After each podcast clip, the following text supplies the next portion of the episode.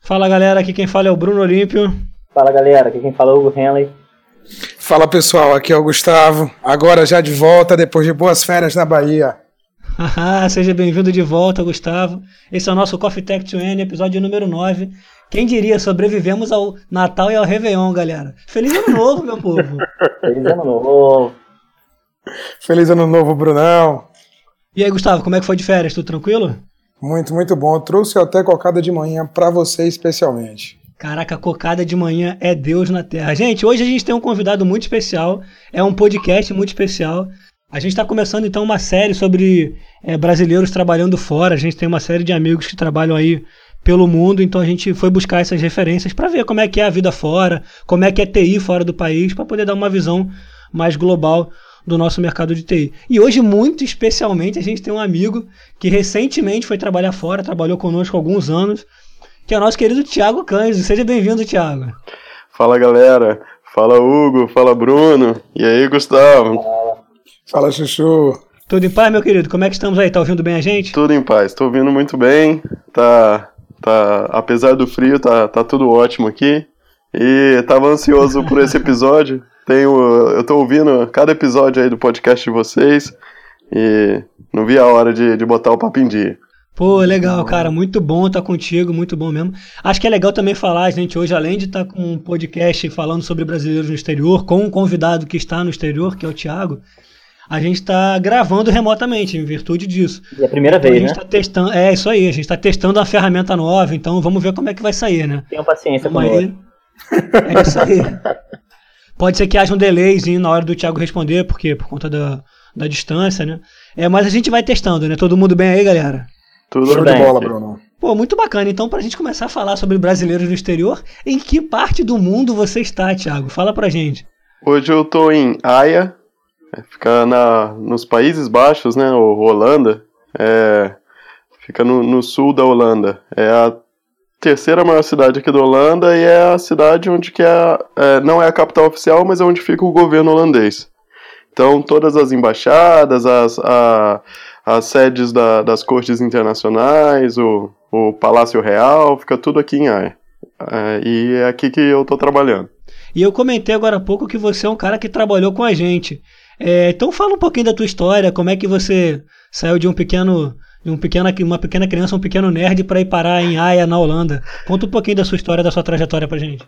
Pois é, eu fiz minha graduação em computação na, na UF e no, no início eu, eu fiz um. comecei um estágio na STI, que foi lá que eu conheci o Hugo, ah, posteriormente o Bruno e o Gustavo.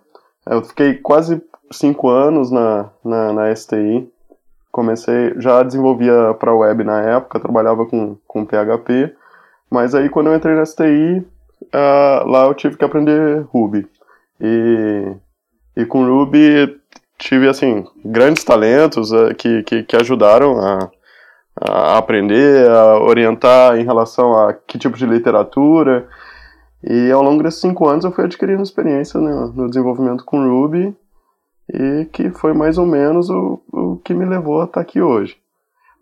Também, eh, brevemente, no, no- nos últimos anos que eu tive trabalhando no STI, no STI, tive uma experiência legal com gerenciamento de projeto e que com certeza também fez uma, uma, uma diferença na hora né, de, de me candidatar para uma vaga aqui. Pô, muito bom, hein?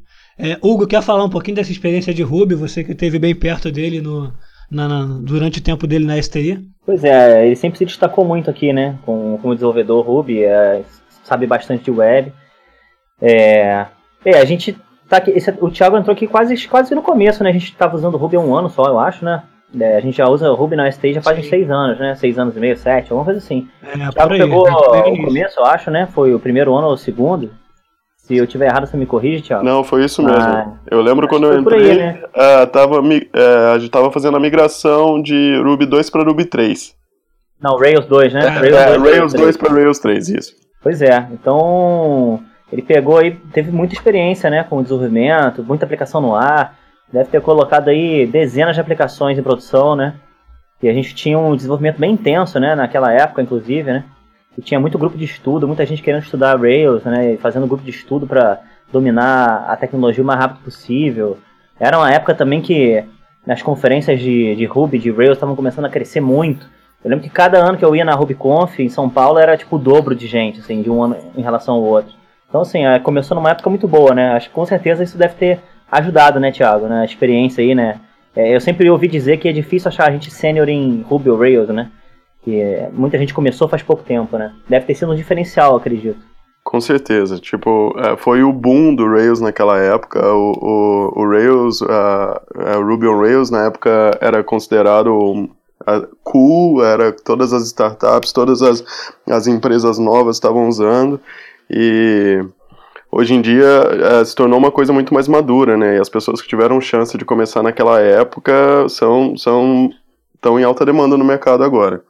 Então, com certeza, aquele período foi é, essencial, essencial no, no, no, meu aprendizado e também é, a, a, chance a, a, chance que eu tive não foi premeditada naquela época. Eu não é, eu comecei a trabalhar com Ruby por causa da STI e e, e acabei continuando, gostei. É uma linguagem que, que para mim, assim, trabalhando com PHP depois trabalhando com Ruby, eu acabei é, me apaixonando, né? Tipo, a produtividade é, é, é muito maior. Foi uma época Sim, também que a gente começou a trabalhar com teste unitário, né? Teste de integração, aceitação e tal. Já faz aí, pois é, 5, 6, 7 anos, sei lá, de experiência com isso. E, e era uma época, por incrível que pareça, que era meio sei lá, se ah, falar que trabalhava com teste e tal, ainda era novidade para muita empresa. Eu sei que hoje em dia ainda é, mas eu acho que hoje em dia é um pouco menos. Assim. Hoje em dia, pelo menos, as pessoas já ouviram falar. Né? Claro que no mundo ideal todo mundo já deveria estar tá fazendo. Mas naquela época era mais doido ainda, assim. Eu lembro que conversava com as pessoas, os caras achavam que a gente era um, assim, sei lá, ET. Porque tava é, usando, parecia né? equipe de pesquisa da NASA, né? Eu acho que hoje a gente já tem um cenário em que as pessoas sabem o que é, embora não façam em todos os lugares. Pois é. Mas acho que quando a gente começou, assim, teste era uma parada de outro mundo, literalmente, cara. E ô, Thiago, me fala aí, é... Você continua trabalhando com Rails aí? Como é que tá isso? É, eu continuei. Na verdade, eu, eu vim pra cá pra uma vaga de desenvolvimento Ruby já, e todo o processo seletivo foi, foi baseado em, em, em, Rails e tecnologias que normalmente são utilizadas com Rails. É, o desafio e as entrevistas técnicas também, todo, era, foi todo, todo é, voltado para Ruby mesmo. Então, era uma vaga bastante específica já. Então, eu continuo trabalhando com, com Ruby. É, a gente aqui também usa é, na, mais na parte de infraestrutura usa Docker, né, é, rodando em pods de Kubernetes, tudo, tudo, a gente, tudo rodando na nuvem, né, a gente usa AWS para para nossa infraestrutura. E, ah, e junto com, com a Redis, por exemplo, que é para como Legal. armazenar os jobs que são executados é, dentro da, da nossa arquitetura. É, e o nosso banco de dados é o Postgre, que a gente usa bastante uhum. Elasticsearch em, é, junto com, com o Postgre. E o que mais? E... Você pode dar exemplo do que, que vocês indexam aí, ô, Thiago? Como é que é esse cluster Elasticsearch? O que, que vocês é, você não falou um pouco ainda, Thiago, sobre o que, que você está fazendo aí. Você é. falou que tem Palácio Real, que tem governo, é. mas você está onde aí? Você está fazendo o quê? É, então... O que, que, você pode falar, né? Não, não, é... Posso, posso falar com certeza onde eu trabalho, o que a empresa faz. Eu trabalho na DG Identity, é uma empresa de identidade digital. É, o que significa uma identidade digital? Basicamente, é uma empresa que tem como função provar que você é você. Quando você é parado pela polícia na rua. Ótimo. Quando você é parado pela polícia na rua, você é tipo prova que você é você, mostrando sua carteira de habilitação, seu RG, alguma coisa assim, né? Aqui, certo. quando você é, quer fazer a sua declaração de imposto de renda, ou pedir seu seguro-desemprego, ou qualquer. Ou até mesmo uh, empresas, quando uh, uh, querem fazer declaração de impostos, eles precisam garantir a identidade de quem está do outro lado. E, e, é por isso que o governo pede por lei que essas pessoas usem um serviço autorizado de identidade digital. Então, basicamente, é um RG online. É uma empresa que você tem um login, a senha e todos os seus dados cadastrados e a empresa vai te colocar em contato com seja qual for o serviço, garantindo que você é você mesmo, que você não é um fake, não é um, um, um, um impostor. Então, um fraudador, né? Legal. Legal. Então é basicamente isso. E a maioria, é, no, no caso do, do, dos serviços que eu trabalho, a maioria são serviços públicos. É, no caso é o passaporte digital do, do, do, do país. Pô, interessante, hein, cara? Parece uma parada meio NSA, meio segurança nacional, assim. Tô até com medo de fazer algumas perguntas e você ter que me matar depois. não, não, assim, eu, eu não posso provavelmente uh, me estender em detalhe de implementação, uh, que é quais os tipos de, de, de criptografia e, e, e, e, os processos muito a fundo, mas oh, uma figura geral a gente pode falar sem ter que matar ninguém. No nível de projeto, você pode falar alguma coisa pra gente, Tiago? Olha, o, o, que eu tô, o que eu tô fazendo agora é, é tranquilo falar, porque é um projeto interno. É, eu estou trabalhando no, no, num projeto de automatização de cobrança. É, uma das coisas, um dos produtos da empresa é, são autorizações. Uma autorização é, digamos assim, você é o funcionário Gustavo da STI e você precisa a, é, assinar uma licitação.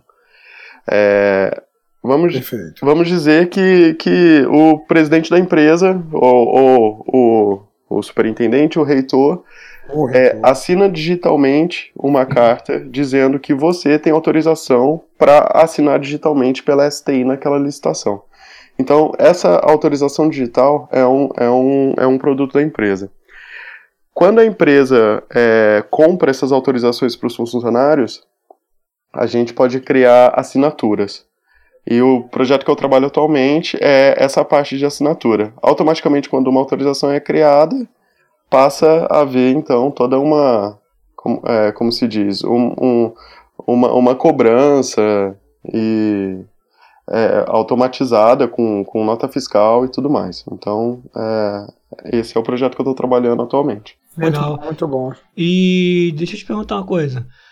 Você é um cara, antes disso, que. Aliás, um detalhe anterior, você falou um pouco da, da, da tua infraestrutura, da tua arquitetura aí, citou Docker. Só para deixar aí para a galera para lembrar, a gente teve dois episódios recentemente falando sobre Docker, que foram assim um overview no primeiro e uma aula sobre ferramentas da arquitetura é, que compõem essa coisa de containerização, como a gente faz na UF, dicas de ferramentas. Então a galera que quiser entender melhor o mundo Docker tem dois episódios aí já no ar sobre isso, beleza? Mas o que eu ia falar, Thiago, é que primeiro de tudo eu te admiro muito, porque você é um cara que, além de ser muito bom no que faz, simplesmente pegou a mochila, botou nas costas, vendeu sua casa inteira no Brasil e foi para Holanda, cara. Que tipo assim, não é Portugal, que é mesmo idioma, ou países aqui do lado, você atravessou o oceano e foi parar num país completamente diferente. Como é que é viver na Holanda? Que, como é que é o lugar, a cultura? O que, que você faz aí fora do trabalho? Conta um pouco mais pra gente sobre como é que é viver na Holanda. Bom, primeiramente é frio pra caramba. Ah, ah, brincadeira.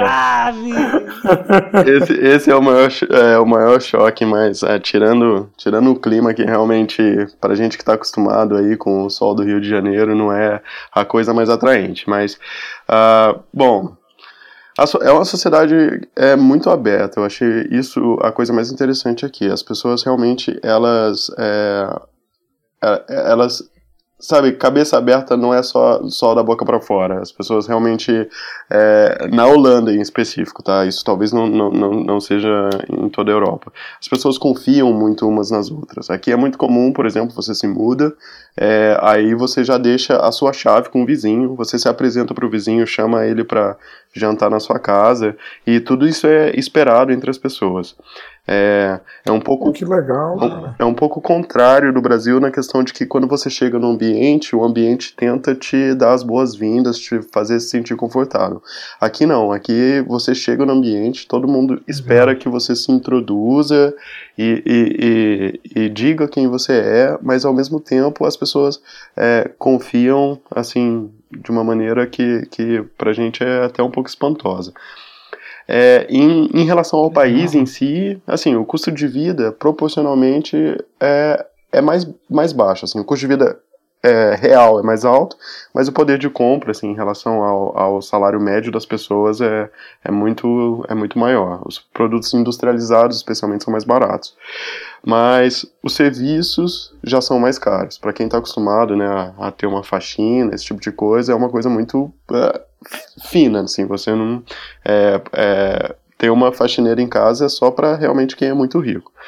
E que mais? Ah, os serviços públicos são muito modernos, assim, a, a, a saúde, a, a, a, segurança em relação à polícia. Então, eu acho que é, é uma diferença, eu acho que especialmente, assim, em relação à sociedade e, e os, os serviços públicos do país, assim, são, são incríveis. Legal, isso é bom, né? Isso deve ser uma diferença grande com relação aqui no Brasil, né? É, é justamente, assim. Mas, por outro lado, também, assim, existe aquela, como é que fala, a, a frieza, né, dos, ah, do, dos povos germânicos do norte da Europa, que, que assim, a, a, as pessoas são um pouco mais fechadas, você leva mais tempo para fazer amizades e tudo, mas assim, aos pouquinhos, né, você vai, você vai se aproximando. Isso é bastante diferente do Brasil. Então tem os lados positivos e negativos de todos, todas as partes, né? Mas assim. É... Você já ouviu um tiro aí, Thiago? Como? Já ouviu um tiro aí? Hugo, eu... De repente uma briga de rua, uma facada, alguma coisa assim, não. não eu, uma coisa dessa um assalto. Eu tava lendo o, o jornal, foi essa semana, na terça-feira, e tava, disse aqui que, sei lá, teve acho que é, 42 assassinatos no país inteiro durante o ano de 2016. E o último. Que, Até por segunda, né? Isso é menos de um dia no Rio de Janeiro. Isso. É, isso aí. É, o último que teve, a, a manchete do jornal era assim: senhor de 82 anos atropela vizinho de 80 por briga briga envolvendo a, a esposa, coisa assim. Então, imagina, assim, aqui tem um. Pena de morte, pena de morte. Tem um gato na, na, na, árvore e o bombeiro tem que buscar, é, é notícia no jornal, assim. Então, o único, único é, é, é, crime que acontece com frequência aqui é o furto de bicicleta, assim. É, o holandês leva a bicicleta muito a sério, todos se locomovem de bicicleta, eu mesmo vou pro trabalho e volto todo dia de bicicleta. É, tem bicicleta de 3 mil euros que esse, é, vendendo por aí e o pessoal deixa na rua, às vezes esquece de trancar e quando volta já era a bicicleta, né? Mas isso é o pior que pode acontecer. Caraca. Tá bom, né? Tá justo. Agora, para a gente ir caminhando para o final, fala um pouquinho da cultura de trabalho. Assim, como é que é ser um desenvolvedor de software na Holanda e qual a diferença que tem para o Brasil? Olha, no, no dia a dia, assim, o, o passo é mais lento. É, a, a Mais lento, é mesmo? É, é, pois é. Eu, eu, eu vou até fazer uma brincadeira com o Gustavo aqui, é, é, é um pouco mais no ritmo baiano a coisa. É, não, não, pelo amor de Deus. não faça isso comigo, não, pô. Tô brincando, Sacanagem. meu querido. Tô brincando todos os baianos que estão ouvindo aí também. É, é... Não, eu só quero dizer que, eu só quero dizer que aqui tem uma preocupação maior com o, o lado pessoal do empregado. É, então, a, a, a, pre, a, pressão é mínima. A, todos os prazos, assim, são, são realmente, a, como, é que, como se diz, palpáveis. É algo que realmente é possível de ser realizado. É, muitas pessoas aqui trabalham só quatro dias por semana. E é muito, muito comum, às quartas-feiras, todo mundo que é pai de família tira o dia de folga. Eles chamam de papadar. É o dia dos pais ficarem com os filhos. Então tem uma Legal. estrutura um pouco diferente. Assim, a gente tem almoça dentro da empresa, não tem ponto.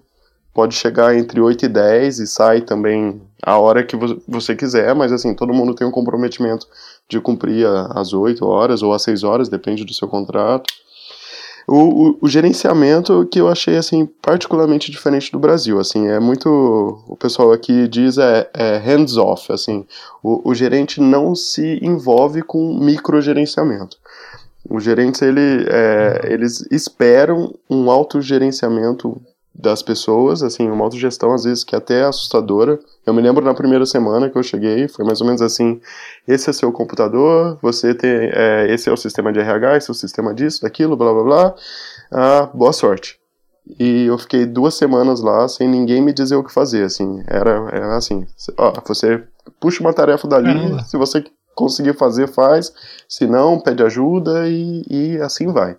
Não tem. Ninguém dá, dá a mãozinha para ninguém aqui, não. É, então isso eu achei um pouco diferente. Mas em relação, tem muitas coisas positivas no Brasil que eu sinto falta aqui. O pessoal faz muito pouco pair programming, é, a comunicação é muito mais assim concisa, muito mais direta. É, só fala o necessário, só pede ajuda depois de tentar sofrer, só se for no desespero, sabe? Então é um, uma cultura um pouco mais individualista, é, até, até num, numa empresa que pratica método ágil, assim, as, as pessoas são um pouco menos extreme programming, assim, eu achei isso um, um pouco negativo, porque eu estava acostumado com uma, uma coisa mais é, interativa, né, que, que a gente tinha aí no STI. É, então acho que, sei lá, as principais diferenças são essas. Uhum. E o nível técnico da galera, como é que é, assim, na média?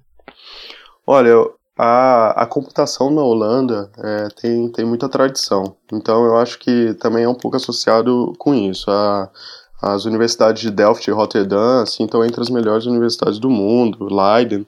Então eles, eles têm profissionais muito qualificados. Uhum. Tem gente que é, tem gente que trabalhou na, na, na empresa que é cofundador do, do projeto do GitLab é, tem gente que trabalha no Spotify, então tem uma galera muito boa, mas também tem uma galera muito na média também, assim. Então eu, eu diria que no geral é, a, tem bastante assim oportunidade de qualificação, mas qualificação formal mesmo. É, mas assim, em relação a talento, eu acho que tá pau a pau aí com, com grandes empresas no Brasil, assim, como, enfim.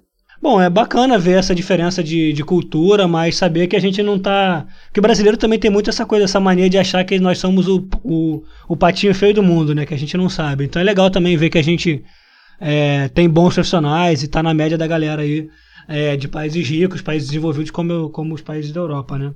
Agora, falando em países da Europa e brasileiros no exterior, é, a gente tem um pequeno anúncio para fazer no Coffee Tech também, para continuar no assunto brasileiros no exterior. O próximo brasileiro no exterior que a gente conhece será o Hugo. Né? É, garoto. E o Thiago Cândido foi há poucos meses, agora o Hugo vai também. É, a gente tem, tem outros amigos aí em outras partes do mundo. Então, assim, já que tá todo mundo indo para fora, cada um para um canto, a gente quer saber. E se eu quiser ir também, o que, que tem que fazer? Se a gente tiver de desenvolvimento, né? Qual é, o, que, o que é necessário é, de preparação, de treinamento, de, de habilidade, de conhecimento para poder é, buscar e conseguir uma carreira internacional? Vocês, Thiago que já está fora, Hugo que está partindo em breve, o que, que vocês têm para dizer para gente? Cara, eu acho que, que eu vou dizer, acho que o Thiago vai concordar comigo plenamente, né? Mas pelo que eu já conheço dele, mas Cara, estuda inglês, assim, é, não, não adianta ser só o, o, Claro, computação você tem que ser muito bom, tem que ser acima da média, né? É, não é qualquer, qualquer um que vai querer tirar um profissional de outro país, passar por todo o trâmite de te tirar do país se, você, se ele não achar que você vale a pena. E, e ainda esperar você meses, né, para começar a trabalhar. Mas, cara, Legal. se você não souber inglês, inglês é a comunicação hoje, né? Assim, é, é mundial mesmo, é internacional. Tem que saber. Sei lá, eu tô indo pra França e eu não sei nada de francês, cara. Eu só sei, tipo, bonjour. E assim, é. tudo em inglês, entendeu? O Thiago Cândido acho que foi também, né, Thiago? Você também não fala nada de holandês, né? Pois é, a mesma coisa aqui, eu não falo nada de holandês e o primeiro passo, assim, essencial, o inglês, a conversação, porque sem o inglês você não, não consegue nem participar dos processos seletivos. Então a primeira coisa é estar tá com o inglês, assim, num, num bom nível, aí depois disso é você investir no é, eu acho que às vezes as pessoas têm muita dificuldade em descrever a experiência delas. Então, eu acho que se é, depois do inglês você fizer um, um upgrade no, no, seu LinkedIn, traduzir, é, né, aí, por exemplo, para quem trabalha com IT é muito importante dizer com quais tecnologias que trabalhou, o tamanho das equipes, qual qual foi a, a sua atribuição, qual, é, descrever os projetos. Então, esse tipo de detalhamento vai, vai acabar trazendo assim alguns, alguns processos seletivos. Aí depois é a prática, né? Até Perfeito. Fazer é processo seletivo para falhar é uma experiência que no outro você vai melhor, e no outro você vai melhor. Aí chega uma hora que, bum, tá Façam lá. mock interviews, né? É, tem- é, é, é isso. é É, legal também, verdade. Como, assim, como, se apre- tenta se apresentar pro espelho falando inglês, no máximo de 3 a 5 minutos, sobre a sua experiência passada. Claro que você não vai conseguir falar tudo, então você tem que ver o que, que é importante numa pessoa saber, né? No, no quem está te contratando saber. Às vezes é importante pro cara saber que você se comunica bem, que você. Depende da vaga, né? É, não adianta só falar que, ah, não, eu sei Ruby, eu sei Ray, eu trabalhei X anos, mas qual foi o diferencial? O que, que você fez? Que tipo de problema você enfrentou? Como é que você resolveu? É difícil tentar, assim, é, sintetizar isso tudo em pouco tempo. E, assim, o pessoal, pelo menos na Europa, de processos científicos que eu fiz, o pessoal é, leva muito a sério time box. Então, assim, se é 5 minutos pra você falar, é 5 minutos. Então, assim, é, é difícil. Então, é, acho que vale tre- treinar. Tá perfeito o que o Thiago falou, concordo plenamente. é, especia- É especialmente se o processo for para a Alemanha. Exatamente. É verdade. Hugo e Thiago, aproveitando do que vocês estão falando aí nessa parte do que é necessário, é, vocês têm uma recomendação de algum site, algum lugar que possa fazer um recrutamento? N- Não sei, um direcionamento mais efetivo nesse sentido? Olha, eu acho que o, para mim, eu não, não, não procurei nenhuma ferramenta é, em especial para recrutamento, mas através do LinkedIn, o LinkedIn principalmente, me colocou em contato com as empresas de, de recrutamento. É só você estar com um perfil campeão lá no. LinkedIn que é- os recrutas vão aparecer. Em inglês. Perfil Em em inglês, inglês. claro, obviamente tem que estar em inglês. É, o meu foi a mesma coisa, assim, a maioria foi do- dos invites que eu recebi, foi tudo LinkedIn, nem sei como me, acha- como me acharam, mas graças a Deus me acharam, foi, vai ser, uma- espero que seja uma boa experiência, mas Vai assim, ser.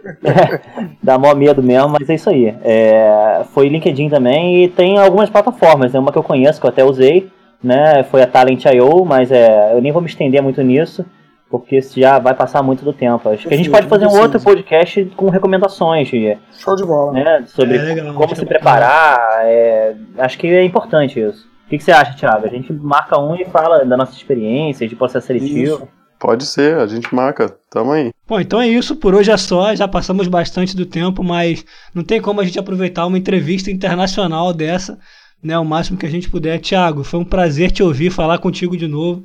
Saber que a coisa tá indo bem aí na Holanda. É, sempre que quiser, participa. Quando tiver novidade, manda pra gente. Certamente haverá outros episódios contigo. Falou, muito obrigado aí, cara. Oh, foi um prazer enorme, ah, Bruno, não só é, é, fa- falar sobre né, o que a gente gosta de TI, mas ter esse tempo aí com vocês, amigos, que eu tô com pô, saudade pra caramba de trabalhar num ambiente aí com tanta gente de talento e, e feliz que logo mais o, o Hugo tá mais perto e tô, tô na guarda aí, o Bruno, é, Gustavo, trazendo a- as Thiago, donas que um moças. cafezinho. um cafezinho, vamos no coffee shop lá da de. Amsterdã. É, é, as, as portas estão abertas aqui, pra, entendeu? Pra ir no café. Show de Eu vou bola. aguardando as selfies aí. Chuchu, um abraço enorme, fica bem, irmão. Muito sucesso, tudo de melhor. Pra você e pro Hugo, que já já tá indo também, vai deixar a gente de longe aqui, mas vai ficar pertinho com o podcast, né, Hugo? Isso aí, não. O podcast continua, é isso aí. Valeu, gente. É isso aí, então. Até o episódio número 10. Grande abraço. Valeu, abraço, galera. falou.